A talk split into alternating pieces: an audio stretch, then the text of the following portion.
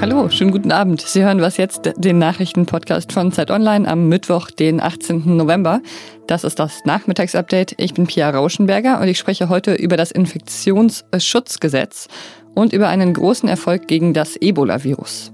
Der Redaktionsschluss für diesen Podcast ist 16 Uhr.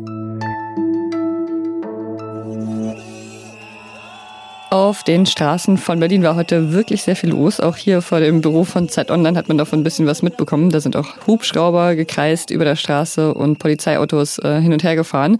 Mehrere tausend Menschen haben am Brandenburger Tor gegen die Corona-Einschränkungen demonstriert und die Polizei hat die Demo dann gegen Mittag aufgelöst. Viele der Menschen, die da heute demonstriert haben, hatten keinen Mund-Nasenschutz an und ähm, haben auch den geforderten Mindestabstand nicht eingehalten. Und äh, die Polizei setzte daraufhin dann Wasserwerfer ein, um die Veranstaltung aufzulösen. Es gab noch mehr Demos, die vor dem Reichstagsgebäude, also im sogenannten befriedeten Bezirk, stattfinden sollten. Die hat das äh, Bundesinnenministerium aber vorher schon verboten, denn drinnen hat heute der Bundestag getagt und der sollte in Ruhe seiner Arbeit nachgehen können. Heute wurde da über eine Reform des Infektionsschutzgesetzes abgestimmt. Das Gesetz hat im Parlament schon viele KritikerInnen, aber draußen auf der Straße auch. Und daher möchte ich jetzt mit Lenz Jakobsen darüber sprechen, der sich damit näher beschäftigt hat. Hi Lenz. Hallo. Das Gesetz regelt ja, wie der Staat Grundrechte im Fall einer Epidemie einschränken darf, also zum Beispiel zu Zeiten der Corona-Epidemie. Das Gesetz wurde während der Corona-Zeit auch schon mehrfach reformiert. Äh, welche Änderungen wurden denn heute beschlossen?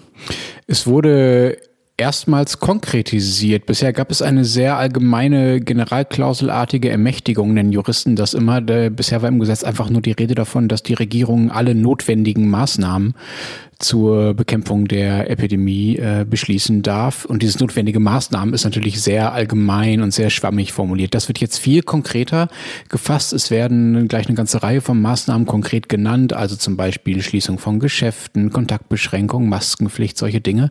Und dazu gibt es noch Berichtspflichten und das Ganze darf auch nur befristet eingeführt werden, in der Regel für vier Wochen. Also alles, was die Landesregierung für vier Wochen erlassen, müssen sie, wenn sie es länger gelten lassen wollen, dann noch mehr extra begründen. Es wird also viel schwieriger für die Regierung Regierungen einfach Dinge zu verbieten. Aber du hast gerade auch schon das äh, Stichwort Ermächtigung genannt. Das Infektionsschutzgesetz wird unter anderem von der AfD mit dem Ermächtigungsgesetz von 1933 verglichen. Ist da irgendetwas dran an diesem Vergleich?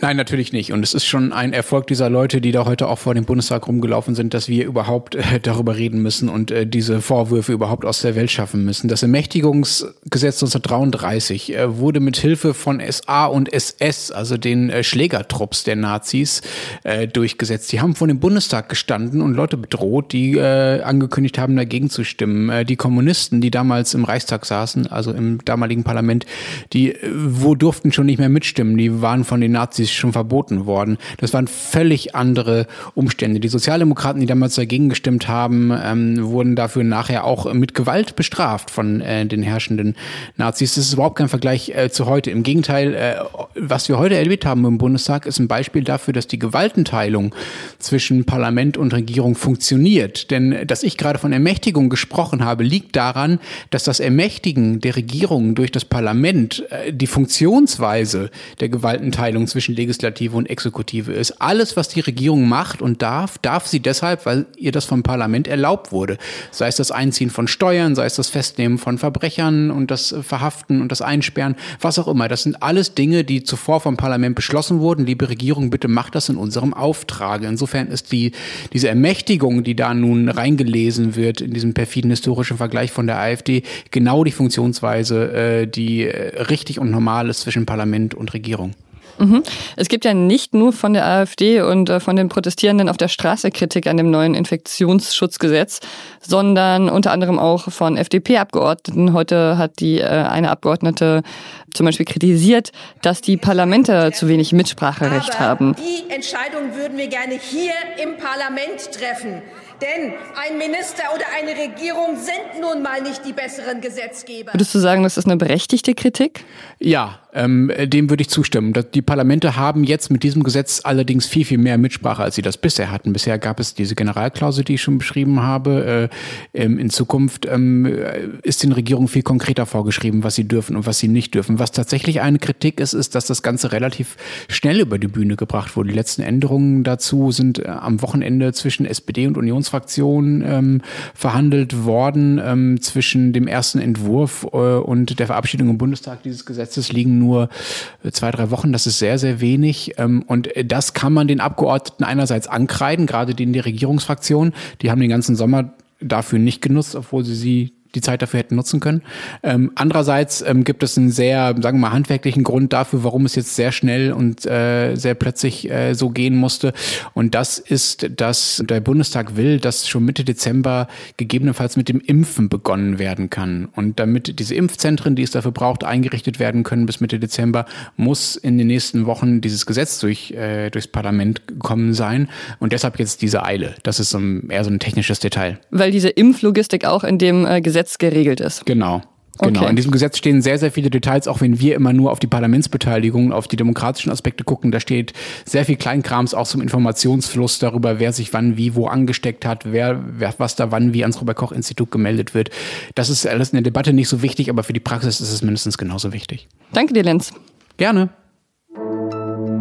Bei all dem Stress mit den Seuchen und Pandemien ist es ja ganz gut, auch mal eine Erfolgsmeldung zwischendurch zu haben. Die Demokratische Republik Kongo hat die Ebola-Epidemie für beendet erklärt.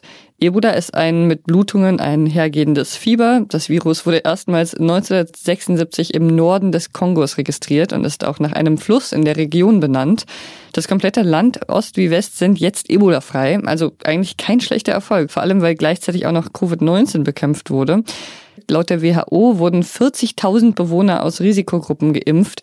Und ähnlich wie die gerade erst vorgestellten Impfstoffe gegen Covid-19 muss dieser Ebola-Impfstoff sehr kühl gelagert werden, bei minus 80 Grad.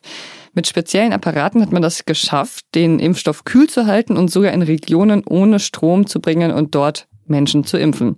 Und darin ist eben wahrscheinlich noch eine gute Nachricht erhalten. Wenn diese komplizierte Logistik einmal geklappt hat, dann kann es ja wohl auch nochmal klappen. Und dann vermutlich gegen Covid-19.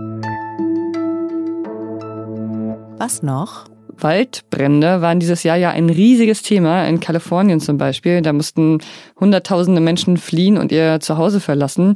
Solche Waldbrände entstehen ja oft durch Menschen, aber nicht nur. Also viele Waldbrände entstehen auch durch Blitze. Und diese Blitze, die können wir ablenken. Nicht nur durch den guten alten Blitzablenker, sondern durch Laser. Das haben ForscherInnen von der University of California äh, nachgewiesen.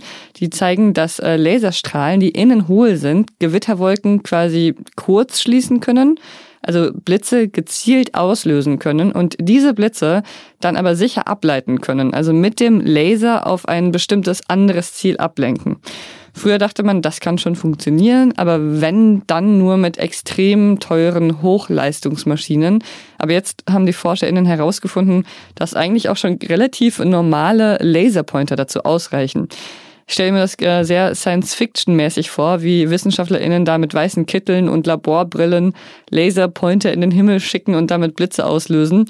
Das soll wohl schon innerhalb des nächsten Jahrzehnts soweit sein. Und das war was jetzt für heute. Morgen früh erwartet Sie natürlich auch wieder eine Folge unseres Podcasts, dann mit meiner Kollegin Rita Lauter. Was jetzt zeit.de ist unsere E-Mail-Adresse. Ich bin Pia Rauschenberger. Machen Sie es gut. Heute wurde da über eine Reform des Infektionsschutzgesetzes abgestimmt.